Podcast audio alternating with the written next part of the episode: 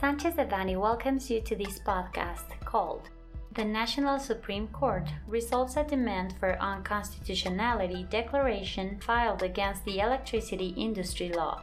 We remind you that this material is only informative and cannot be considered legal advice. For more information, please contact our lawyers directly.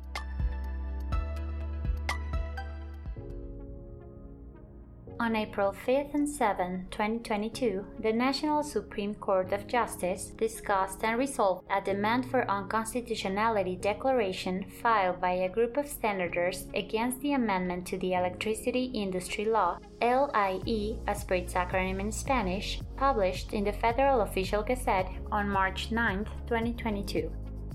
The votes required for declaring such amendment as unconstitutional were not attained as the qualified majority for such purposes was at least 8 votes. However, the simple majority of the justices, at least 6 votes, did deem multiple provisions unconstitutional.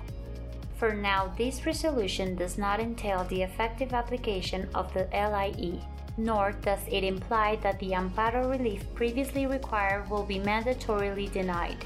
Based on the foregoing, the amendment to the LIE will not be applied until the last state resolution with general effect is revoked. Nevertheless, they continue to be revoked one by one due to the criteria adopted by the courts. In fact, as the qualified majority was not attained, the resolution of this demand for unconstitutionality declaration will not obligate the judges and magistrates to resolve the amparo cases filed before them in a determined sense.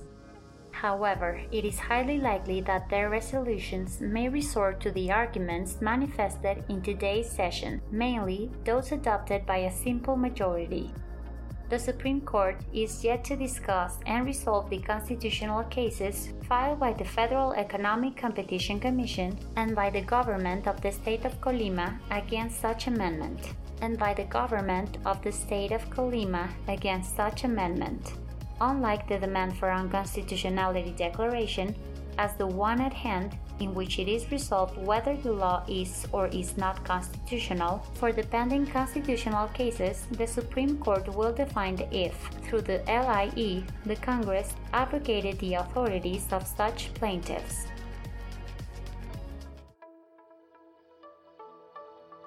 This content was prepared by Guillermo Villaseñor Tadeo, Alfonso López Lajud, José Antonio Postigo Uribe, Gerardo Prado Hernández, Verónica Esquivel Patiño, Mauricio León Alvarado, Tania Elizabeth Trejo Galvez, José Antonio Telles Martínez, and Paulina Doen Castillo, members of the Energy Industry Group.